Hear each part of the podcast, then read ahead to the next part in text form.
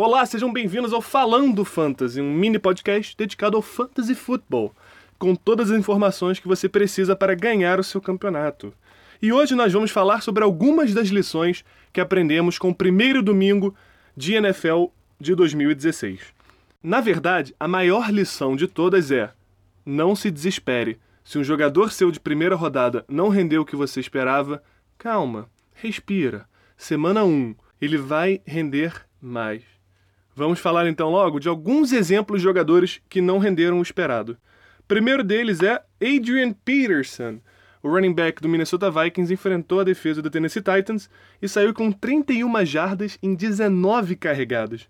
Números muito, muito aquém do que se esperava do jogador do camisa 28 veteraníssimo Hall da Fama. A média dele de jardas por carregadas foi 1.63, um número baixíssimo. Agora, tem algo positivo nessa história toda. Primeiro, o Sean Hill não é uma ameaça real de passe lá em Minnesota. Então, as defesas vão, vão entupir o box de jogadores para impedir o jogo corrido do Adrian Peterson. Quando o Sam Bradford começar a jogar, aí sim podemos esperar uma melhora do Adrian Peterson em relação aos seus números. Outro lado positivo dessa atuação foi ele teve 19 carregadas. Um número muito, muito alto. Então, não se preocupa com o veterano. Primeira semana ruim, mas tudo indica que ele vai melhorar no futuro. Outro jogador que ficou aquém das expectativas foi Brandon Marshall. Ele teve uma recepção para 32 jardas. Bom, apesar do quarterback dele não ser o melhor da liga, não ser o ideal, ele sempre foi procurado. E isso aconteceu ontem. O Brandon Marshall, ele teve sete targets, sete passes tentados na direção dele. Ele só saiu com uma recepção. Não quer dizer que ele não foi procurado em campo. Ele foi. Ele só não conseguiu conectar com o Ryan Fitzpatrick no futuro, é bem possível que esses números melhores, é bem provável que esses números melhores. Então, não se desespera no veterano, ele é uma ameaça na end zone, ele já provou que ele consegue ser produtivo independentemente do quarterback. Então, não fiquem desesperados com o Brandon Marshall. Outro wide receiver que também não teve o número excepcional que todo mundo esperava foi o Allen Robinson. Ele teve seis recepções para 72 jardas. Mesmo assim, eu não estou preocupado com camisa 15 do Jacksonville Jaguars. Por quê? Ele teve 13 targets. O Blake Bortles procurou o Allen Robinson 13 vezes. Essa foi a maior marca da semana em targets, junto com o AJ Green e o Jordan Matthews. Ou seja, o Allen Robinson, ele pode não ter tido uma semana espetacular, ele pode não ter entrado na endzone, mas ele foi procurado, ele é o número um desse ataque, desse ataque que gosta de passar a bola. Então, não fica preocupado. Outro dado interessante do Allen Robinson é que a média de posição de campo no qual ele se encontrava quando a bola foi lançada para ele, ou seja, a profundidade que ele estava, é de 16,1 jardas. O que isso quer dizer?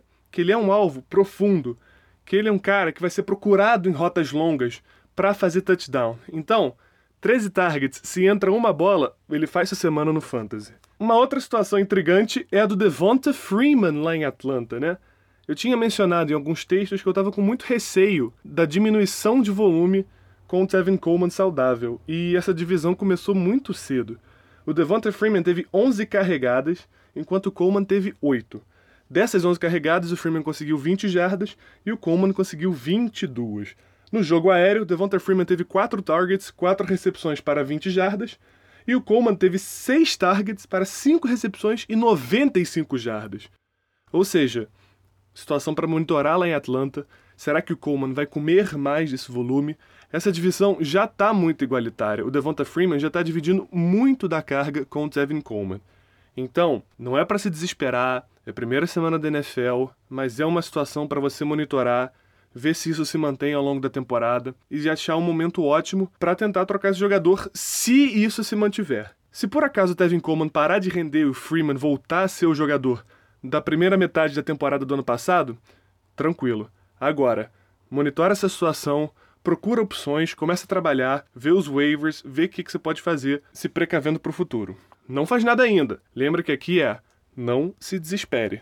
Mas fica de olho, não deixe isso passar batido, não deixe você perder uma escolha de segunda rodada e terceira rodada. Por nada. Vamos às notícias positivas da semana, lições aprendidas no espectro positivo.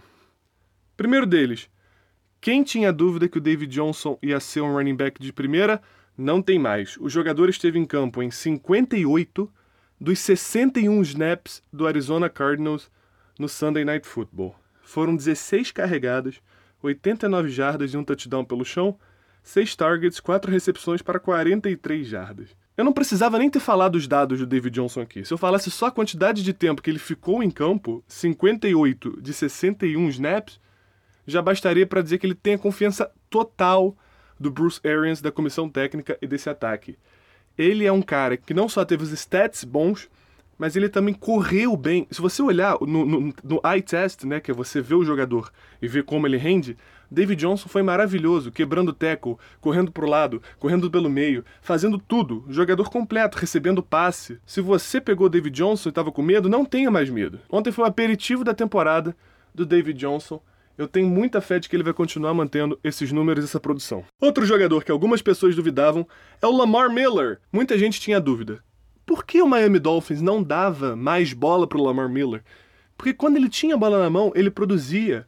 Ele era um running back, recebia passe e corria muito bem, só que o Miami Dolphins tinha dificuldade em envolver ele no plano de jogo. Essas dúvidas também foram para o céu. Foram 28 carregadas, a melhor marca da carreira do jogador. Foram 28 carregadas, a melhor marca da carreira do jogador, para 107 jardas, com uma média de 3,8 jardas por tentativa. No jogo aéreo foram 4 recepções em 4 targets para 11 jardas. O jogo de ontem contra o Chicago Bears mostra que o Lamar Miller é o pilar desse ataque. Ele vai ter um volume absurdo durante a temporada, o que justifica sua escolha alta nos drafts. Outra nota positiva é a vida sem o Jamal Charles lá em Kansas City. O Kansas City Chiefs ganhou na prorrogação do San Diego Chargers e foi o Spencer Ware que roubou a cena. Ele teve 11 carregadas, 70 jardas e um touchdown e 8 targets. Ele teve 8 targets para 129 jardas pelo ar. Ou seja, ele foi muito envolvido no plano de jogo. Tinha saído uma notícia que ia ser uma divisão igualitária entre ele e o Charkandrick Quest, mas não foi o caso. O Charkandrick Quest teve só três carregadas para menos uma jardas e seis recepções em seis targets para 24 jardas. O Spencer Ware é o feature back quando o Jamal Charles não está em campo. Estudando para a semana 1 da NFL, eu li muitos textos do de sites dedicados ao Kansas City Chiefs, que eles diziam que o futuro não é trágico se o Jamal Charles não voltar a ser o Jamal Charles justamente porque o Spencer Ware é esse jogador que pode ser muito importante para a franquia quando precisam dele. Então, mantenham ele no seu banco, mantenham ele no seu elenco. Se o Jamal Charles não jogar contra o Houston Texans, Spencer Ware volta a ser uma opção, mesmo que a defesa do Houston Texans seja melhor do que a do San Diego Chargers contra a corrida, o Spencer Ware tem volume para superar as questões de será que ele vai ter os targets? Será que ele vai ter as carregadas? Sim, ele vai ter e é bem provável que esse volume supere as adversidades de enfrentar uma defesa com front seven mais forte. Outra notícia positiva são os running backs de San Diego, né? O Melvin Gordon e o Danny Woodhead tiveram três touchdowns, dois para Melvin Gordon, um para Woodhead, mostrando que há vida no jogo corrido de San Diego. O Kansas City Chiefs sentiu muito a falta do Justin Houston ali no front seven.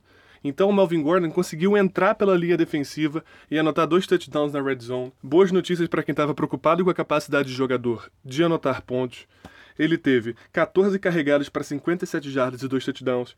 E o Danny Woodhead teve 16 carregadas para 89 jardas e nenhum touchdown pelo chão. No ar, só o Woodhead teve recepções, foram 5 targets, 5 recepções para 31 jardas e um touchdown. A minha única preocupação é, você não pode ter certeza de quem vai ter o volume na endzone. Ao meu ver, o Melvin Gordon é o jogador que, na primeira descida na segunda descida, vai tentar entrar na endzone dando cabeçada, trombando, batendo em linebacker enquanto Woodhead vai ser em situações mais de passe, em jogadas para o gol um pouquinho mais afastada da goal line. Fica a dúvida um pouco ainda de quem vai ser o claro jogador em campo em situações de red zone. Eu gosto mais do Melvin Gordon para o standard e eu gosto mais do Danny Woodhead para o PPR, mas os dois por enquanto são opções sólidas para o seu time na posição de running back.